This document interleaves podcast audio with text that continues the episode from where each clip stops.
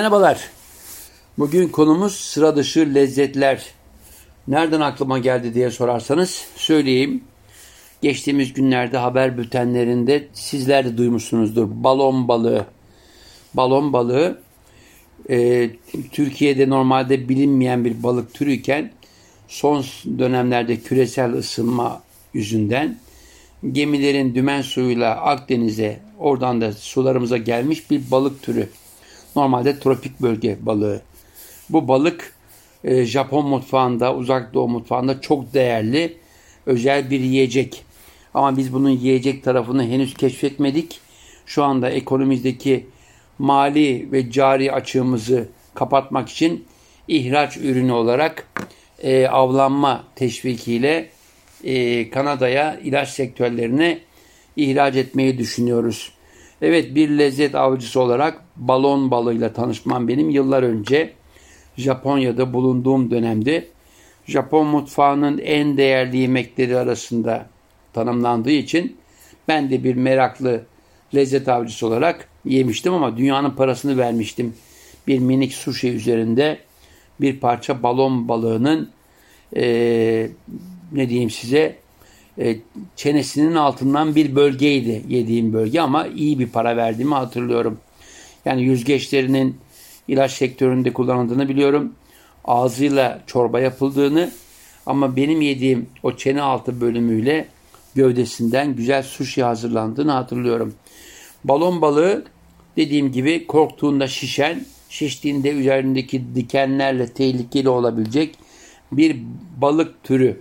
Ama bu balığın özellikle ve özellikle safra kesesi, böbrekleri ve dalakları zehirli olduğu için çok usta bir aşçının, çok usta bir balon balığı kasabının e, bıçağından geçmesi lazım. İki yıllık bir özel eğitim gerektiriyor balon balığını. Yani fuguyu kesip biçmek için, yenilebilir hale getirmek için. Kendim şu ana kadar e, alıp da evde denemedim. Ama olur ya iyi keskin bıçaklarım olursa bir de YouTube kanallarına bakıp Japon ustaların nasıl kestiğini öğrenirsem ben de o balıktan güzel yemekler yaparım diye düşünüyorum.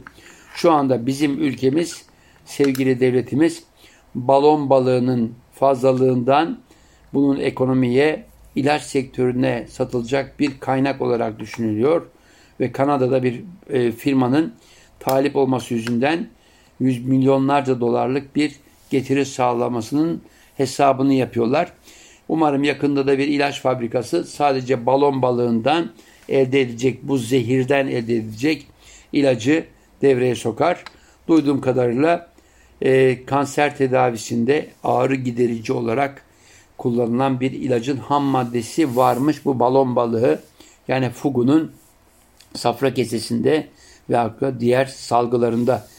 E, bütün bunun dışında başka neler tattım veya neler değerli benim doğup büyüdüğüm topraklarda diye sorarsanız e, klasik bu, bu dönemde balık çeşitlerimiz var ama pahalı yanaşılacak gibi değil ama e, Türkiye'de yine son dönemlerde Kızıldeniz'den geldiğinde minicikken birdenbire midyelerimiz yiyip kocaman bir hale dönüşen salyangoz, deniz salyangozundan bahsetmek istiyorum.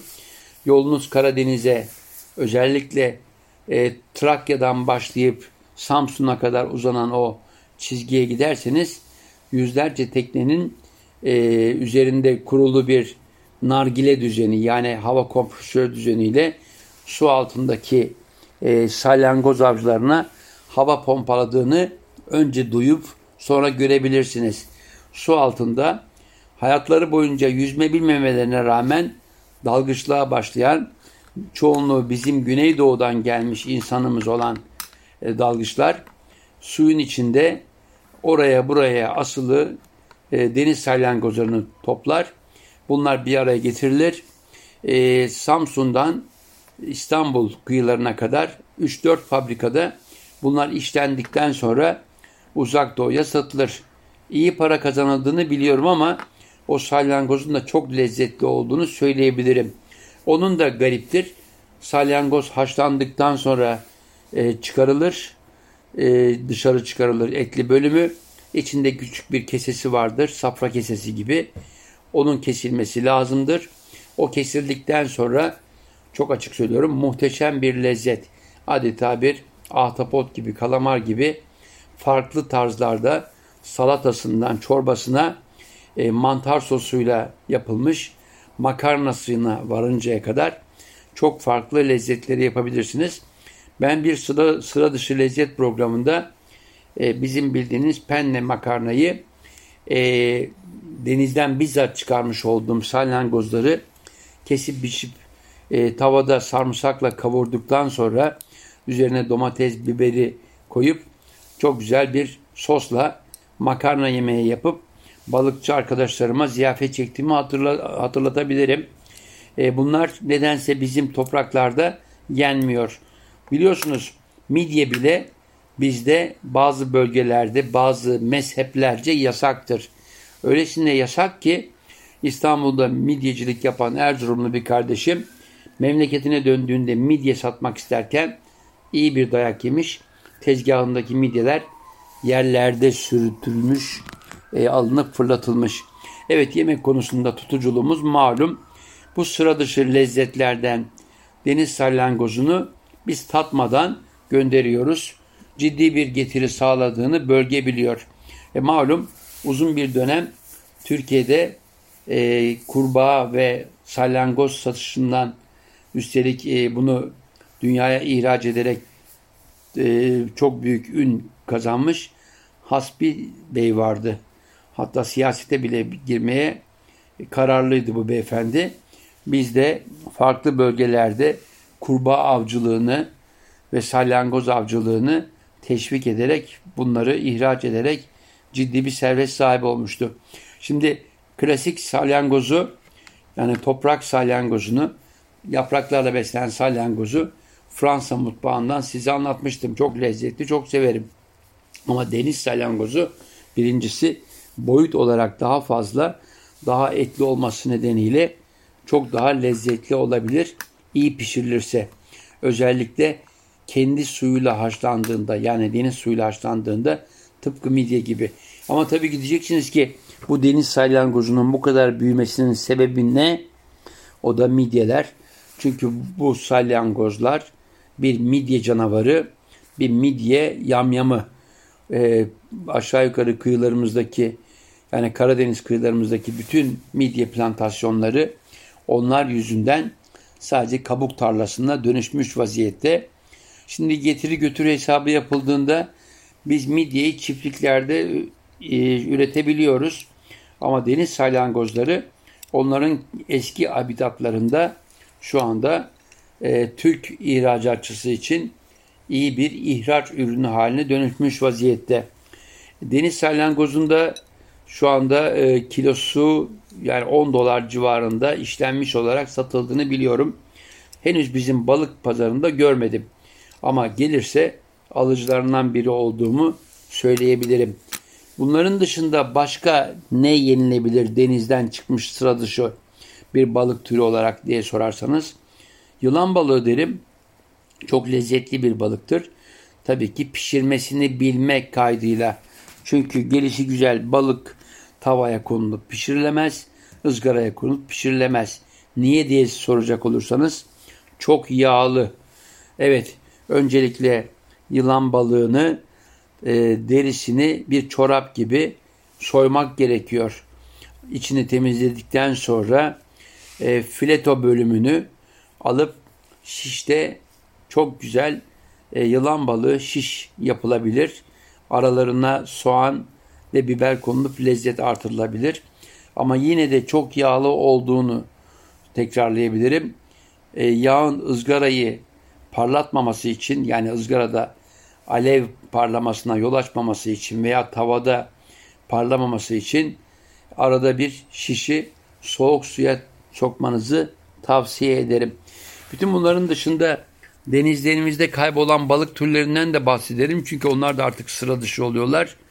Evet eskiden bizim denizlerimizde çok güzel dil balığı olurdu. Fener balığı olurdu çorbasına diyecek yoktu. Ama artık onlar da neredeyse dünyada balıkçılarda görebileceğimiz farklı ülkelerin balıkçı tezgahlarında göreceğimiz sıra dışı lezzetler haline dönüştü. Çünkü denizleri bitirdik. Normalde belirli kotalarla olması gereken tekne sayısı birkaç misli olunca denizden anlamayanların bile hatır için denizciliğe girip çok büyük e, teknelerle, çok gelişmiş sonarlarla dip taramasını trollerle ve gırgırlarla yapması sonucu denizlerimiz bitti.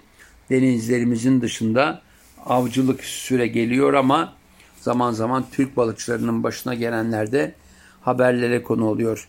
Bütün bunların dışında sıra dışı lezzetlerde bizde açıkça söylemek gerekirse yenmeyen çok şey var. Daha biz ördek yemeği bile bilmiyoruz. Bir ara e, şanlı e, 12 Eylül darbesinin şanlı generali e, Kenan Evren'in Çin ziyaretinde kendisine bir çift Pekin ördeği verilmişti. Ördek e, Atatürk Orman Çiftliği'nde çoğaltıldı. Binlerce, on binlerce Pekin ördeğimiz oldu. Ama o muhteşem lezzetli ördeği pişirmeyi bilmeyen insanımız o ördeği alıp yağlı yağlı kaynattığında hoş olmayan lezzetle tanıştığında bir daha almadı ve o ördekler heba oldu. Biraz kafa yormak gerekir bazı sıra dışı lezzetleri elde etmek için. Bunun için de sanırım okumak gerekir. Çünkü sıra dışı lezzetler konusundaki en önemli ustalardan biri e, Osmanlı'nın e, açıkçası dünyaca ünlü Fatih Sultan Mehmet'i. Kendisi deniz ürünleri konusunda çok ama çok usta. Yani ben yıllar önce Venedik'te onun bir onun e, eserlerinin değerlendirildiği bir sergiye gitmiştim. O sergide onun minik e, kağıtlara yapmış olduğu yemek tariflerinin üzerindeki eskizleri, küçük desenleri görmüştüm. Deniz ürünlerine çok meraklı olduğu için her deniz ürünü konusunda yaptığı araştırmalar sonucu kendince ilginç yemek tarifleri yazmıştı. Fatih Sultan Mehmet, dünyanın tanıdığı ikinci Mehmet. Evet, biraz meraklı olmuş olsaydık belki Pekin ördeğini tıpkı Kars kazı gibi bugün Anadolu'da sıra dışı olmayan doğal bir lezzete dönüştürebilirdik. Ama dedim ya biraz çaba, biraz merak. Yani o ördeğin yağını e, biraz e, ne diyeyim yenilebilir hale getirmek için neler yapmamız gerekti?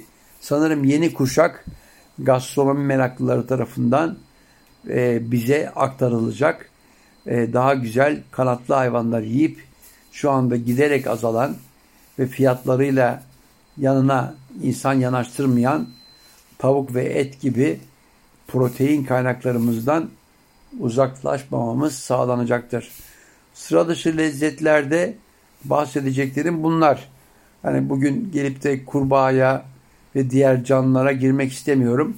Onu zaten yiyen yiyor.